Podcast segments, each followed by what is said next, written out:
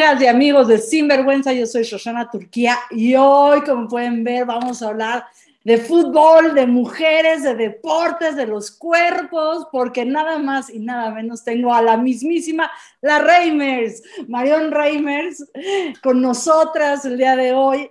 Ella es una de las 100 mujeres más poderosas de México, embajadora de buena voluntad ante ONU Mujeres y es la voz de básicamente los campeonatos más importantes del mundo en el deporte y también de Juegos Olímpicos, pero sobre todo la quiero invitar aquí a Sinvergüenza porque Mariona ha hecho un gran trabajo por incluir a las mujeres y sobre todo a las niñas al universo del deporte y el deporte como una herramienta, como ella bien dice, un caballo de Troya para lograr mayor equidad y igualdad en nuestro país. Bienvenida, Marión, ¿cómo estás? Al contrario, querida, muchas gracias por recibirme. Un saludo a toda la gente y, por supuesto, feliz, feliz de poder estar aquí con ustedes. Y gracias por esa introducción. Oye, ¿cuánto te debo?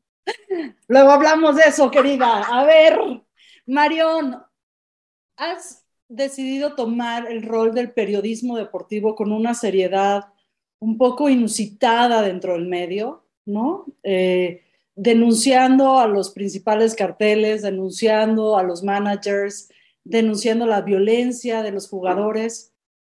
¿Cómo llegaste a ponerte ahí, a colocarte ahí en lugar de un lugar de sumisión y decir, bueno, soy la cara bonita del fútbol? Bueno, eh, eh, creo que habemos muchas personas que, que, que, pensamos que el periodismo deportivo puede dar para mucho más. Em, en mi caso, pues tuvo que ver con un montón de situaciones, puntualmente el haberme puesto los lentes del feminismo, que creo que cuando todas nos lo ponemos como que de repente nos, nos descoloca un poquito, pero invariablemente para mí fue un camino, eh, desde que me fui a hacer mi maestría argentina, de entender que em, el deporte tiene una dimensión social muy importante, que tiene posibilidades de, de cambiar, en efecto, nuestro entorno. Y, y fue ahí que empecé a entender pues con, con, mayor claridad la valía y la importancia que tenía esto. Yo siempre quise estudiar comunicación, entendía la importancia de los medios como un poder importantísimo, pero bueno, tal vez no había reparado, al igual que muchas otras personas, en la importancia de esto y en cómo le estamos regalando pues al patriarcado y a diferentes sistemas de opresión algo que es una herramienta y como bien dices tú, un caballo de Troya bien grande, ¿no? Entonces ahí fue donde empecé a entender esto, empecé a, pues sentirme mucho más... Eh, comprometida con, con, esta clase de circunstancias y de situaciones. Y bueno, de ahí en más, pues andamos armando la de todos, pateando el avispero como tanto nos gusta. Cuéntanos un poquito a quienes no conocen de qué va Somos Versus, esta organización este, de la sociedad civil que fundas y que realmente está haciendo grandes propuestas en el deporte para las mujeres y las niñas.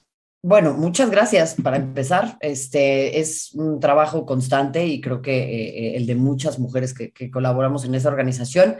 La fundamos hace ya poquito más de cinco años em, y recientemente terminamos uno de nuestros proyectos más grandes, que fue el Observatorio de Medios.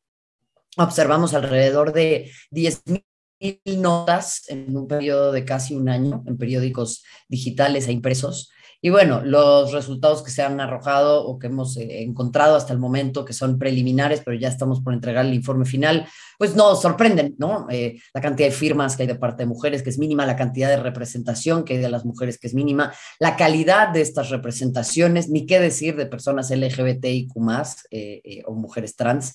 Y bueno, así surgió la idea que ahora estamos cristalizando de tener una organización que es casi única en su tipo, que busca trabajar la intersección entre deporte y eh, derechos humanos, ¿no?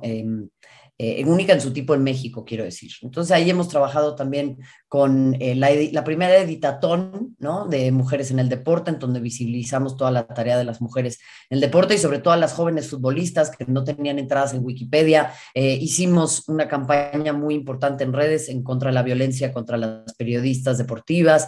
hemos tenido una larguísima historia y tenemos un equipo padrísimo que a mí me, me emociona muchísimo y, y desde acá pues agradecerte y decirles que, que nos sigan. Hacen un trabajo extraordinario y no podemos hablar de, de, los procesos de inclusión de las mujeres en el deporte, como en otras esferas de la sociedad, sin hablar de violencia. Okay. Eh, y hay dos rasgos de violencia, la que tú has vivido en lo personal ¿no? Los ataques en los medios han sido terribles, lo que yo he visto en las redes sociales realmente estruja el alma y se requiere mucha valentía pues para abrir camino.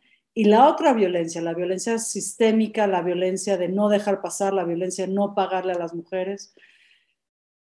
¿Cómo lidias con eso? Tú, en lo personal, en tu piel, en tu cuerpo.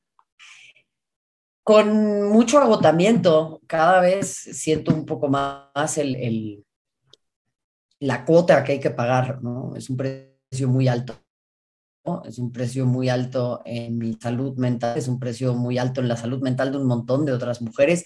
Y mira, yo soy una mujer blanca, privilegiada, cisgénero, con acceso a un montón de cosas, ¿no? Este, acá nos va a tomar una listo.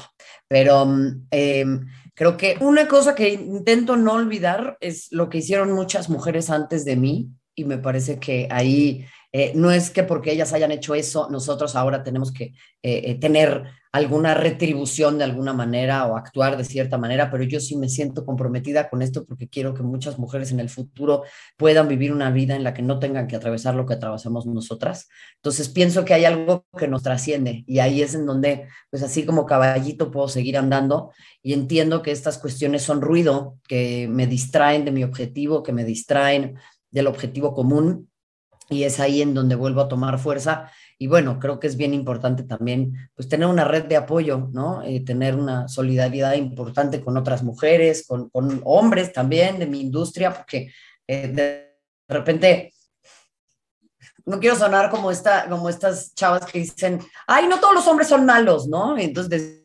desviamos el, el tema de porque creo que no tenemos que hablar de si todos los hombres son malos o no, ellos se pueden defender solitos, no hace falta que los defendamos, pero sí quiero decir que eh, tengo un círculo de apoyo, tengo a compañeros y a colegas que me, que me apoyan, eh, a hombres que también pues buscan salirse de esa zona de confort y eso también es bien importante, creo que no lo podemos dejar de lado, o sea, al final sí es importante dentro, y, acá el feministómetro se me va a ir por los suelos, me van a retirar mi membresía pero claro que de repente es importante tener aliados, ¿no? Y, tener a un vato que se voltee y le dé a otro vato, oye, ¿sabes qué, carnal? Pues esto no está bueno y capaz si lo escuchan viniendo de él es distinto.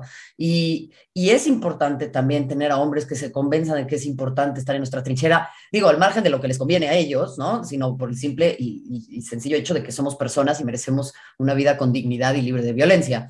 Eh, entonces, pues eso también ayuda, no te lo voy a negar, por supuesto que sí se establecen estas redes de apoyo, sobre todo, como tú dices, con los vatos? Es decir, hay muchos movimientos, ¿no? De mujeres dándose la mano y vamos todas juntas y enseñándonos el brasil morado de vas, vas, vamos, ¿no? Pero nos hace falta también incluir, pues, a la otra mitad de la sociedad, ¿no? A la otra mitad que además sistemáticamente nos ha excluido. Sí, eh, a ver, yo creo que lo estamos haciendo muchas veces desde un lugar de mucho amor, ¿eh? el incluirlos. Eh, es más, hay por ahí unos carteles que luego circulan en las marchas que dicen que deberíamos agradecer que las mujeres busquemos igualdad y no venganza. Eh, yo creo que los que tendrían que incluirse son ellos, pero lógicamente hay que tener una labor de empatía, hay que tener una labor de calidez. Eso no significa tener una labor necesariamente pedagógica, porque se los digo con mucha franqueza yo no estoy para educar a hombres adultos con acceso a Internet. Se pueden sumar con todo gusto, podemos abrir un diálogo, podemos entendernos, podemos eh, eh, encontrar un punto medio, pero de ahí a, que seamos nanas y educadoras es un tema completamente distinto, ¿no? Pero sí, tienes toda la razón. O sea, creo que lo hemos hecho desde ese lugar, ¿no? O sea, el decir, bueno, participen, súmense, entiendan. Eh, pero bueno, ya luego les pasa que quieren ser las protagonistas de la novela, chica, y les tocaba ser actriz de reparto.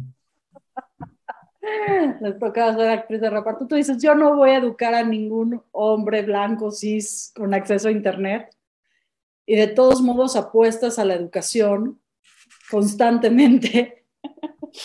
y quiero que nos cuentes un poco de la experiencia de tu libro, de, de Juega como niña, porque es un manual increíble hasta de crianza ¿no? Yo como mamá de una niña atleta, que además es una atleta de muchos deportes, le encanta el fútbol, le encanta la natación, ahora está este, luchando para mantenerse en su equipo de natación.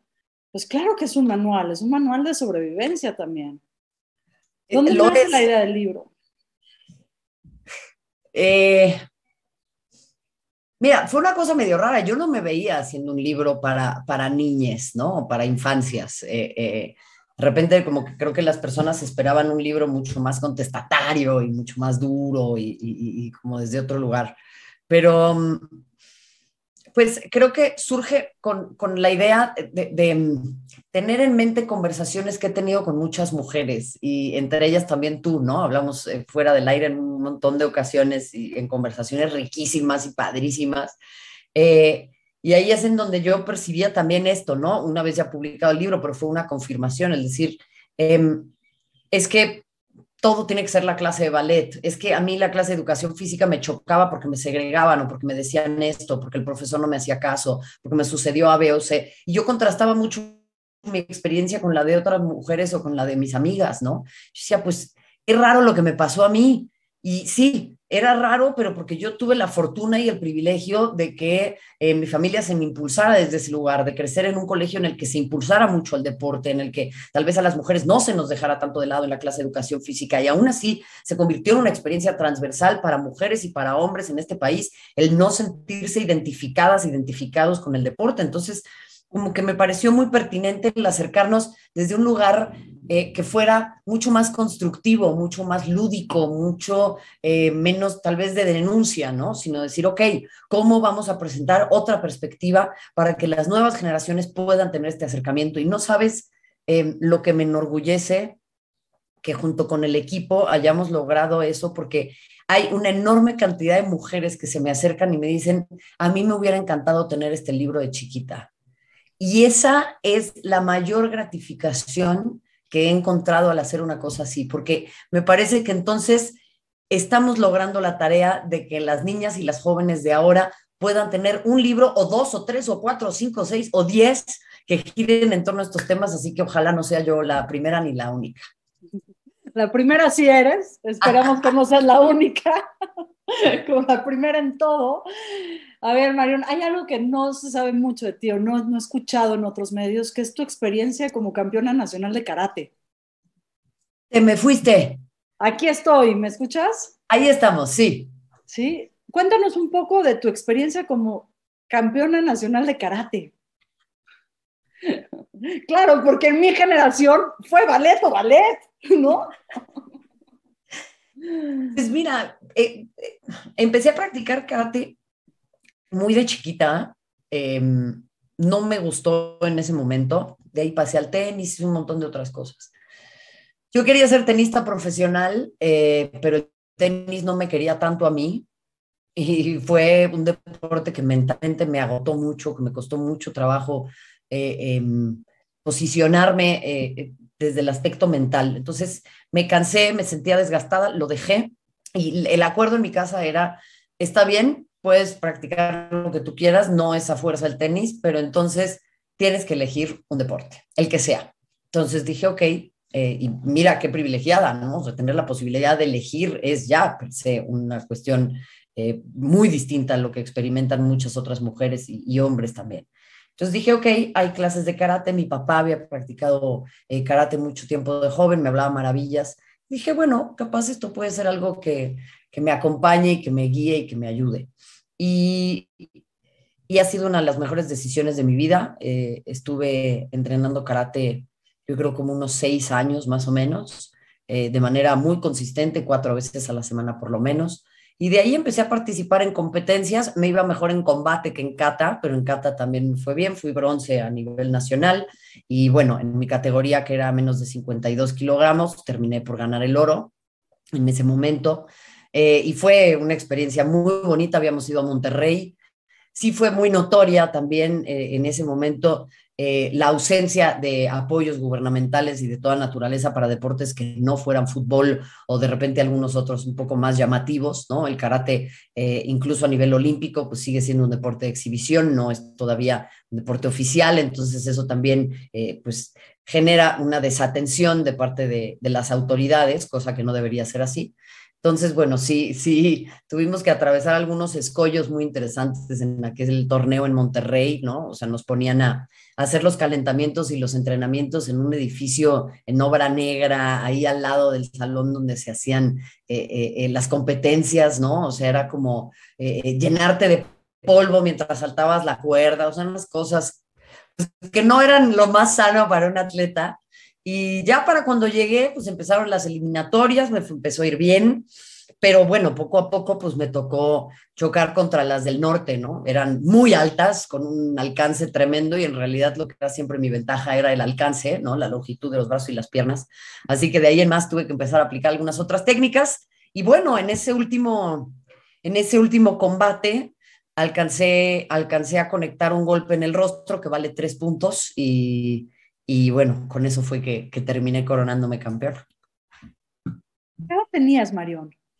Tenía en ese entonces 17 años y medio, casi 18. ¿Cómo hiciste para pasar la barrera de las niñas después de los 12, 13 años ya no hacen deporte? ¿Qué? ¿Cómo diablos te saliste del sistema? la que me sacó del sistema fue mi mamá la que me sacó del sistema fue mi mamá, que justo tenía pues como esta eh, eh, em, regla que te decía, ¿no? Acá se practica deporte sí o sí.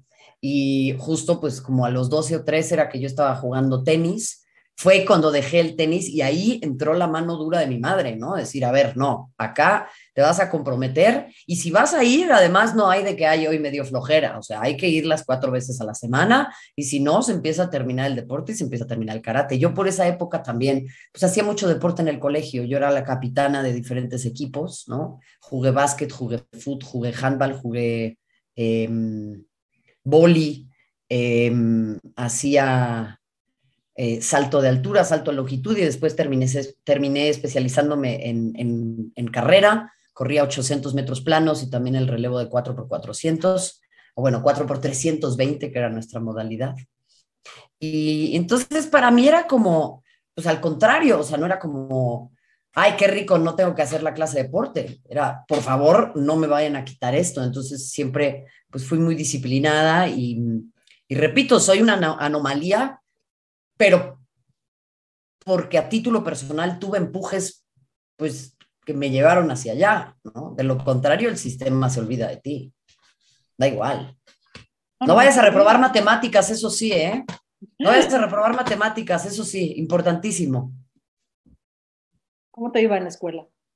Bien, bien, me iba muy bien. Odiaba química, eh, fui muy mala en química. En mate fui muy buena hasta que un semestre me atrasé y de ahí en más me, empezó a costar mucho trabajo y como que ya no me pude poner muy al corriente. Eh, se nota que soy de humanidades, ¿no? Eh, me gustaba mucho la literatura, me gustaba mucho em, las tres literaturas, alemana, inglesa y, e, e, hispana. Em, era buena en la escuela, la neta, era muy buena, me gustaba mucho. Era ñoña, la verdad, ñoñona. No, ñoñona. A ver, Marión, lo que estás diciendo es, gracias al empuje de la familia, del entorno escolar, lograste estos, estos avances y romper, ser parte de la estadística. Sí. Cuéntanos un poquito qué propuestas, qué ves, qué se podría llegar a hacer en términos sociales y en términos políticos, para que no nomás que el sistema no se olvide de ti, sino que no te rompan el proceso. Mira, eh,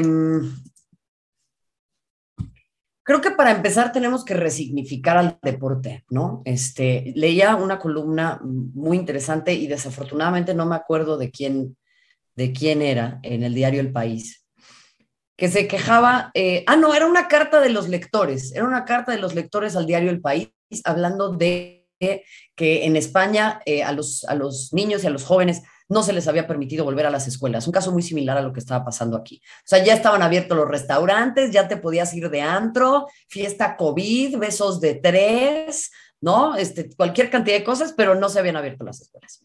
Y puedo entender que esto tiene muchas aristas, pero en lo que me quiero centrar es en el argumento que, que, que, estaba eh, esgrimiendo esta persona que decía, claro, porque como las escuelas no aportan al PIB, entonces a nadie le importa. Eh, el deporte no profesional no aporta al Producto Interno Bruto. y nuestras escuelas tampoco, en un principio. Si tenemos más adelante a personas con buena educación, claramente el PIB tendría que incrementarse. Pero como no aportan en sentido directo, pues a nadie le importa. Entonces, trasladando ese argumento al, al deporte, tenemos esta noción de que el deporte no suma demasiado a la educación, que es como una clase X. Y para mí la clase de educación física tendría que tener la misma importancia que la clase de español, la clase de civismo y la clase de matemáticas. Nos hacen pensar... Un civismo de la currícula, querida. Ah, bueno, pero es que yo no tengo hijas, esa amistad. Pero bueno, ¿sabes a lo que me refiero? Disculpen ustedes mi ignorancia. Bueno, imagínate, la de civismo no le importaba a nadie. No sé, denomina la que quieras, pero normalmente a las que más importancia se le daba en mi época era esas, ¿no? Benito Juárez nació un 21 de marzo de... Bueno, así. Em, la importancia. ¿Cómo podemos hacer que los deportes sean igual de importantes que las matemáticas? Bueno, primero tenemos que entender que enseñan un montón de cuestiones para la vida que son igual de importantes que las matemáticas. La disciplina, el trabajo en equipo, saber perder, saber ganar, el entendimiento de mi cuerpo, que eso más adelante también llevará, me parece, a relaciones mucho más sanas entre hombres y mujeres, a que los hombres también vean a las mujeres dignificadas y sublimadas desde otro lugar, que su cuerpo las sublima lejos de satisfacer su mirada, sino la sublimación personal y propia, privada de las mujeres el ver eso desde muy pequeños yo creo que va a instruirle a nuestros hombres y a nuestros niños otra manera de ver a las mujeres. Nos dignifica desde otro lugar y también permite que las relaciones entre sexos o entre géneros se establezcan desde otro lugar. Por eso también es tan importante que las infancias trans puedan participar del deporte, porque no le están robando a nadie el premio de Wimbledon. O sea, estamos buscando integrarles para reducir su tasa de suicidios. Entonces, todo esto son eh, cuestiones que tienen que ser muy importantes. Entonces ahí tenemos que resignificar y, dignificar al deporte entendiéndolo una parte sustancial de una sociedad sana. Voy a poner un ejemplo que puede parecer que no tiene nada que ver. El famoso networking, ¿no? O la vinculación entre empleados. ¿Cómo se hace esto en las empresas muchas veces? ¿O cómo se busca hacer de manera sana? Para mí hay de donas bimbo. O se van a la cantina, o se van a jugar tenis, o se van a la reta del fútbol. Y esos espacios están protagonizados por hombres. Cuando se arma la reta entre los de finanzas contra los de contaduría o cuentas por pagar o ventas o como le quieras decir en cualquier área godín, hay, un, hay una solidificación de las relaciones y las mujeres no formamos parte de eso. Nos perdemos una gran parte de esas situaciones. Entonces, el acercar a las personas al deporte desde pequeñas tiene que ver con, con todo esto. Hay que cambiar el currículum, hay que dar una mayor inversión a esto, pero repito, hay que empezar a, entender al deporte lejos de esa dimensión de deporte espectáculo y de deporte que genera dinero y que contribuye al PIB. No todo es, eh, y mira que me encanta, eh, pero no todo es la liga de fútbol, no, no todos son los combates profesionales de boxeo, también hay otras cosas. ¿Cuál es la puertita que nos lleva a esta resignificación? O sea, porque eso suena súper macro y súper difícil, ¿no? De accesar. No, pues si yo supiera cómo ya lo hubiera resuelto, man. Pero mira, creo que lo primero es eh, de repente acercar también a defensoras y a defensores de derechos humanos, a defensoras y defensores de la educación, a personas que eh, constantemente están apelando por la centralización de las infancias y quitarle un poco el adultocentrismo a nuestro mundo pues entender al deporte como un vehículo para esto. Y siempre al deporte como que lo minimizamos, es como una cosa así, como, bueno, X, ¿no? Pasa también en los feminismos. ¿Por qué nos vamos a meter ahí si está todo lleno de hombres? Pues justo nos tenemos que meter ahí por eso, porque esos territorios en disputa son los más desgastantes y son los más importantes, ¿por qué? Porque le estamos regalando al patriarcado una herramienta hermosa y le estamos regalando a muchos otros sistemas de opresión una herramienta hermosa. Entonces, yo te diría, la primera puertita es esa, los medios también tenemos que contribuir de manera muy importante. ¿Por qué? Porque eh, glorificamos constantemente el deporte como este espacio de exigencias exitistas, en donde lo único que importa es ganar sin importar cómo. Em, Creo que tenemos que quitarle al deporte estos valores de masculinidad tóxica que tienen que ver con la humillación, que tienen que ver con el dominio, que tienen que ver con el doblegar al ajeno y empezar a pensar en la sublimación o la sublevación propia y no la humillación ajena. Sé que otra vez son conceptos muy abstractos, pero es que si yo te contara la cantidad de gente con la que hablo sobre deporte que hasta con un cierto snobismo intelectual me dice, ay no, yo eso no le hago. ¿Cómo? Me preocupa tu salud. me preocupa tu salud, te lo juro. ¿Cómo, cómo, o sea, tu concepción de tiempo, espacio, distancia, ¿no? Eh, eh, está muy permeada por tu incapacidad de practicar. O sea, yo no te estoy diciendo que tengas que ir a ver el América todos los fines de semana, pero ¿qué haces tú con tu cuerpo? Y esa relación individual y esa relación privada y esa relación única no la estamos fomentando, todo lo contrario. Tenemos un país que es número uno en obesidad infantil porque no tenemos, y aquí sí voy a poner una carga importante también en, en las madres, no, más bien no voy a poner una carga en las madres, sino como las mujeres pocas veces gozan de una vida privada, mucho menos las mujeres con hijes, porque generalmente estamos circunscritas a la vida doméstica en esta narrativa tradicional, eh, pues claramente es muy difícil que las mujeres practiquen deporte con sus hijas. Entonces es lógico que las infancias no van a querer hacer deporte. O sea, necesitamos a más mujeres haciendo deporte para que puedan hacer deporte con sus hijos. Sí, salir a jugar la cascarita y correr al parque y sentirse Claro, tal cual, tal cual. Los pases. Pues es que ¿por qué tenemos constantemente el torneo de padres e hijos y no tenemos el torneo de madres e hijas? ¿Por qué no nos muy buena propuesta, ¿no? Eh, es que esas son todas esas cositas, eh, o sea, pero no, no activamos. Y sí necesitamos una inversión gubernamental muy fuerte en programas deportivos y creo que tendrían que existir, tal vez, de, qué sé yo, pero incentivos fiscales, ¿no? Para, para eh, eh, eh, programas deportivos. Y te diría, ahora que me acuerdo también, tomando como ejemplo lo que sucedió en Estados Unidos con el, con el título 9 o el Title 9, el cambio en la legislación. Hubo un cambio en la legislación en 1970 que decretaba que no podía existir una discriminación basada en el género en cuanto a los recursos que se destinaran para becas de toda naturaleza, ¿no? deportivas, artísticas y demás, en las universidades en Estados Unidos. Y en realidad, en donde mayor incidencia tuvo, clarísima, fue en el deporte.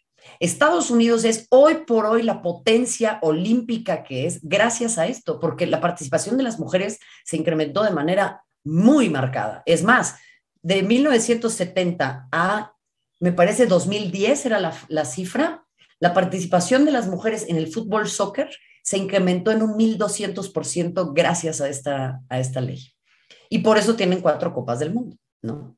Eh, esto lo impulsó mucho Ruth Bader Ginsburg, la jueza de la Suprema Corte que recientemente falleció, y también la figura de Billie Jean King. Entonces, estas legislaciones las tenemos como ejemplo en otros países. ¿Por qué no hay becas igualitarias en nuestro país en cuanto a deporte en las universidades, por ejemplo, privadas? Habría que legislar eso pues ahí le estás dejando la chamba a las legisladoras que se dicen feministas, pero queremos verlas en acción también. Estoy esperándolas desde aquí. Pues hacemos la ley, la ley Reimers, la Reimers. ¡Ay, que te oigan! Pues que nos oigan sin vergüenza, ¿por qué no? a ver, aparezcan. Además, además del tema del deporte y la inclusión de las mujeres, eh, has hablado muchísimo de las infancias trans. Profundicemos un poquito en ese tema. Eh, ¿Qué te mueve? ¿Qué opinas? ¿Cuáles son las dificultades?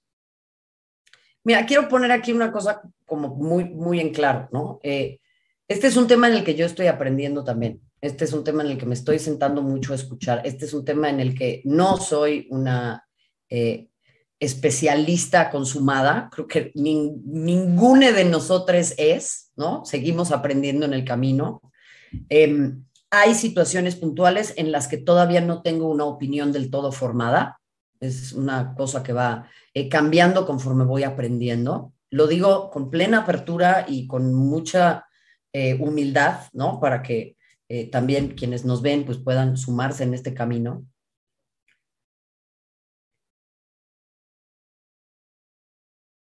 Las juventudes y las infancias trans sufren mucho. Y no quiero yo necesariamente meterme en lo que suceda en su esfera familiar y cómo es que eh, vayan a transicionar, desde qué edad, o sea, todas esas son temáticas que me resultan muy complejas y en las cuales no tengo todavía información suficiente. Yo no tengo hijas, entonces también de repente es eh, difícil centrarme en una posición como si, como si tuviera, porque pues no me lo puedo imaginar. No obstante, sí considero que todos los seres humanos merecemos acceso a una vida libre de violencia y una vida digna y que tenemos que tener la oportunidad de tomar nuestras decisiones, asumir las consecuencias de estas también y de movernos en entornos sanos y que nos ayuden a prosperar. El deporte sin distinción es un catalizador para esto. El deporte mejora la vida de las personas sustancialmente, mejora la integración en las infancias y las juventudes, permite la camaradería, toda esta clase de valores muy bonitos que podemos llegar a encontrarnos. Entonces, me parece que poner a las infancias y a las juventudes en el centro de, es que van a tener una ventaja competitiva, que además eso ni siquiera es una cuestión porque ya científicamente se están entendiendo muchísimas cuestiones que tal vez antes teníamos entendidas de otra manera y eso, por ejemplo, castigó a eh, deportistas como, Canter, eh, como Caster Semeña, ¿no? Que tiene... Eh, un eh, hiperandroginismo, me parece que es la, eh, eh, lo, que le sucede, es decir, su cuerpo naturalmente produce más testosterona que el promedio. Ello le ha impedido competir con las mujeres y la han sometido a una clase de humillaciones, violencias y racismo que es tremendo. Pero vuelvo a lo mismo, acá no estamos hablando de eso. Estamos hablando de la integración, estamos hablando del deporte como un vehículo hacia otro lugar. Entonces yo sí considero que a temprana edad es importante incluir a las infancias y a las juventudes trans porque les va a dar un sentido de pertenencia, porque les va a dar un sentido de crecimiento, porque les va a permitir relacionarse con las otras personas desde otro lugar y a las personas que estamos alrededor de ellas también. O sea, ¿por qué tenemos que impedirle a la gente participar? El deporte es una actividad humana sujeta a interpretación y a modificación. O sea, por Dios, porque si no, seguiríamos este, tirando con arco desde un caballo cosa que ya no hacemos. Y estaríamos matando bisontes en los Juegos Olímpicos, cosa que ya no hacemos. Eh, estarían los hombres desnudos, embarrados en aceite, haciendo lucha greco, permíteme. Ah, no, no es cierto, eso no, pero no, eh, o sea, hay tantos deportes que están cambiando. ¿Por qué no buscamos también cambiar nosotros un poquito también en aras de que tal vez podamos tener a personas más sanas y que además forman parte del grupo que tiene la tasa de suicidio más alta? Las juventudes y las infancias trans son un grupo que está súper en riesgo. ¿Por qué no nos acercamos a escucharles y les permitimos, ahora sí literal, jugar y les prestamos la pelota, ¿no? No seamos el niño ese pesado del patio que se lleva su balón bajo el brazo y dice, no, este es mío y se va y ya nadie más juega, ¿no? O sea, eh, literal y metafóricamente permitamos que, que toda la clase juegue, ¿no? Llenemos así como tú tienes tu pared llena de balones, los patios. Hay para todos, hay balones para todo el mundo. hay balones, hay cuerdas, hay, hay espacio para todas las personas y, creo que eso es fundamental. ¿Estás de acuerdo conmigo? Yo creo que también, o sea, es como... Pero radicalmente, o sea, yo tengo mucho tema con la palabra inclusión. Porque eso implicaría cambiar a las personas para que puedan participar de tal o cual sistema. Y me gusta mucho más la palabra integración. Es decir, cambiemos el sistema para que todos quepamos. Totalmente, totalmente, totalmente. Y, eso yo creo que sería radical desde los patios de las escuelas y las clases de educación física hasta las barras de fútbol, ¿no? Tal cual. el término barra a mí no me gusta. Eh, hay personas que lo buscan resignificar, me parece maravilloso. A mí es un término que no me gusta por, la carga que tiene, ¿no? Pero tienes toda la razón. O sea, hay que empezar a incidir en estos espacios y hay que darles otra valía y hay que darles otro lugar. El deporte no lo podemos dejar en manos de unos cuantos porque ya hay unas legislaciones súper fuertes en Estados Unidos en contra de las infancias y las juventudes trans y yo creo que eso es otra vez darle al deporte nada más la valía de ganar o perder, este binarismo, ¿no? De, no, no, no, no, no, porque lo que más importa es el resultado. Creo que lo que más importe a esa edad sea el resultado, ¿no? ¿O qué le estamos enseñando a las infancias? Es lo que más importa. Claro, está mal, pues que jueguen. A ver, lo dices aquí, que jueguen y claro, yo ya lo que quiero es salirme al patio a echar una cascarita contigo. Te ganarías, pero no importa, vamos. No creo, pero también tienes un micrófono frente a la Champions, también tienes un micrófono frente a los Juegos Olímpicos, donde ahí sí parece que el foco, digamos, industrial, porque es una industria también, sí. está sobre el ganar. ¿No crees que hay una, hay una posibilidad de discurso distinto o, o ya me estoy yendo muy lejos? no, así se llama la liga, ¿no? Los es que por supuesto que no, lo que pasa es que todo esto se construyó en el ultrafoco patriarcal, ¿no? O sea, y prueba de ello es lo que sucedió, por ejemplo, en los Olímpicos eh, de verano, ¿no? En Tokio. Vimos a, a, una Biles, la mejor gimnasta de todos los tiempos y probablemente una de las mejores atletas de todos los tiempos, hablando de salud mental. Vimos a Naomi Osaka hablando de a Naomi Osaka hablando de, racismo, por ejemplo, ¿no? Vimos a dos competidoras de 13 años de edad echándose porras en el skateboarding cuando a una le salía un truco, ¿no? Sin importar quién fuera a ganar. O sea, hay otros valores que se pueden poner al centro. Pero ahí voy con lo mismo. ¿Quiénes detentan los puestos de decisión en el periodismo deportivo? ¿Quiénes detentan la voz? ¿Quiénes detentan el micrófono? ¿Quiénes firman las columnas? En su gran mayoría, hombres. Y las mujeres que estamos hemos sido condicionadas con esta misma narrativa. O sea, salirse de ahí es muy difícil. A mí me ha costado mucho trabajo. Hay otras mujeres que también han logrado como salirse de, ese, de esa matrix, ¿no? Y de como de ese coco wash. Pero es como decir, eh, ¿Por qué no ponemos otros valores al centro? ¿Por qué no tenemos otra narrativa en torno al periodismo deportivo? Y justo esto sucedió en Tokio, claro, porque las mujeres empezaron a alzar la voz o empezamos a alzar la voz, pero porque el periodismo deportivo, por la coyuntura global, empezó a centrarse más en las historias de mujeres. No sé si por obligación o por convicción, pero lo empezó a hacer. Y cuando se empezó a centrar más en las historias protagonizadas por mujeres, empezaron a salir estas conversaciones a la luz. Me pone la piel chinita porque además lo que pienso es que no había público. Ajá. Es decir, lo que cambió fue el coro. Este coro que ponía el foco en tienes que ganar, aunque te viole tu entrenador, tienes que ganar, aunque tengas un ataque de pánico, tienes que ganar, aunque te esté pasando lo que te esté pasando en la vida. Ah, pues el coro se va. ¿No? Y el coro está guardado en su casa, transitando una de las peores pandemias que nos va a tocar en nuestra generación. Tal cual. Y entonces el foco cambia, ¿no?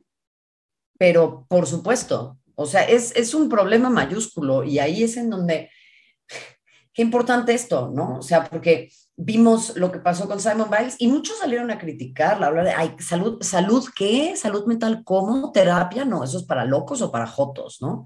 Este, Novak Djokovic se burló de Naomi Osaka y terminó teniendo un berrinche descomunal abandonando a su pareja de dobles. Entonces, este, creo que sí hay que poner la salud mental al centro, además de las vacunas Novak Djokovic, que sabemos que nos estás viendo. Y, y ahí es bien, bien importante fijarnos, por ejemplo, en el lenguaje bélico que utilizamos en el deporte. Y a mí me cuesta mucho trabajo quitármelo, no lo logro eh, todavía. La batalla, el duelo, eh, un partido a matar o morir, la trinchera, eh, los once soldados, ¿no? Había, hay, todas estas como eh, memes y cosas, ¿no? En donde, por ejemplo, no sé, el, el, Atlético de Madrid en algún momento con Arda Turán, ¿no? Eran los 300, ¿no? Así que iban a la guerra, ¿no? Y les hacían como estos montajes así de pecho descubierto, embadurnado en aceite y espada en la mano. ¿Por qué? Es un juego de fútbol basta, o sea, y estos tipos a la tarde se van a poner su ropita bonita y van a jugar PlayStation y se van a peinar y a revisarse los tatuajes, o sea, mucho de guerreros la verdad no tienen, ¿no? Em, está como toda esta glorificación de la violencia también en el lenguaje deportivo, particularmente en el lenguaje futbolístico, ¿no? ¿Ves espacios para que eso cambie?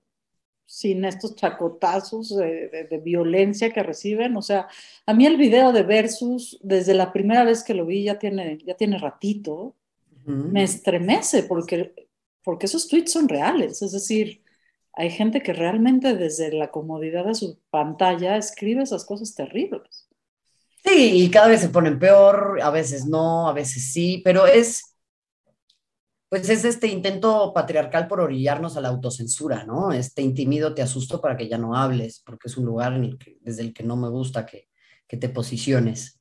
Eh, claro que hay lugar. A ver, por ejemplo, hay unas periodistas eh, de habla eh, inglesa que respeto muchísimo, tienen un podcast que se llama Burn It All Down, o sea, quemémoslo todo. Oh, ya. Y es un podcast, ya, sí, prendámosle fuego.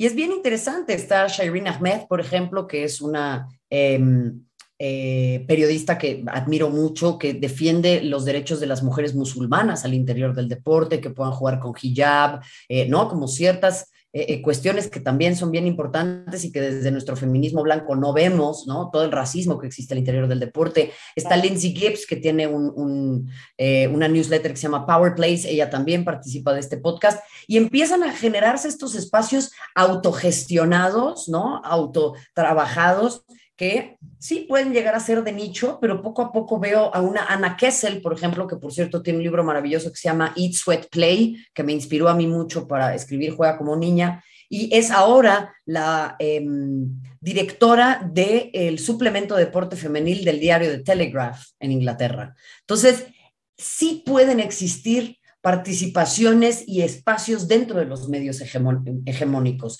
Pero sí es verdad que tenemos que empezar a generar espacios nuevos. Yo a veces eh, me hago esa misma pregunta, eh, querida, y la verdad es que a la fecha todavía no lo sé.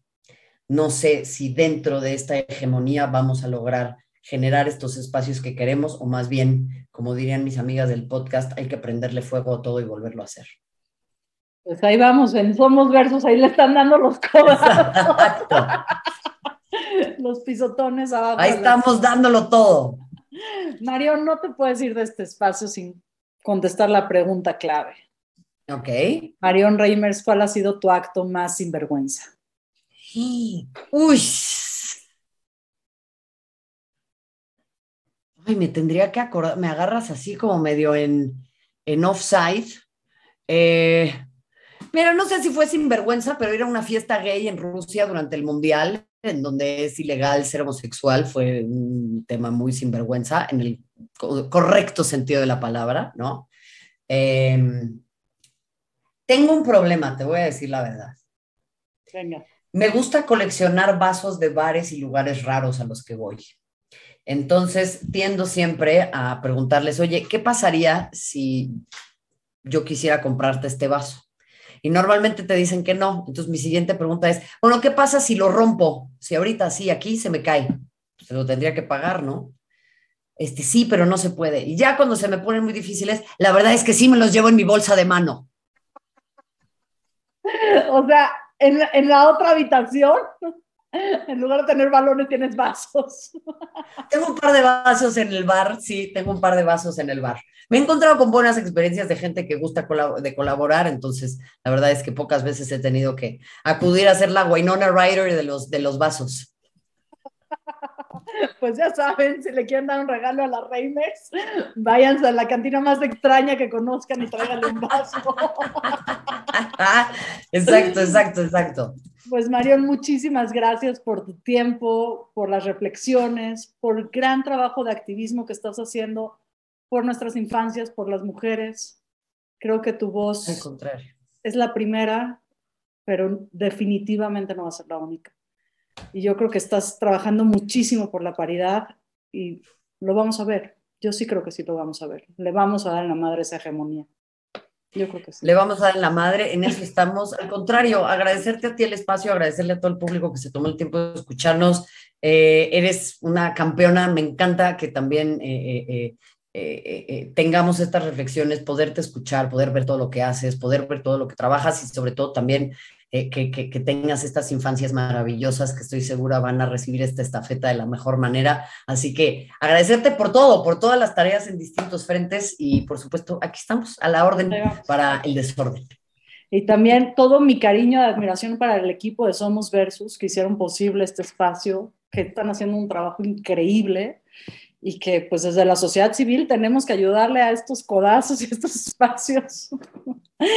También quiero agradecer muchísimo a mi querido productor Eric King, que se la rifa increíble junto a todo el equipo de Radio 13 Digital, a Diana Quiñones y a Tania Valdés en el diseño, a Danae Ramírez en las redes, a Miguel Carlo, a todo, todo el equipo de Radio 13 que nos ayuda a seguir conectando con nuestra luz. Gracias, Marión, eres enorme y compartes tu luz. Gracias.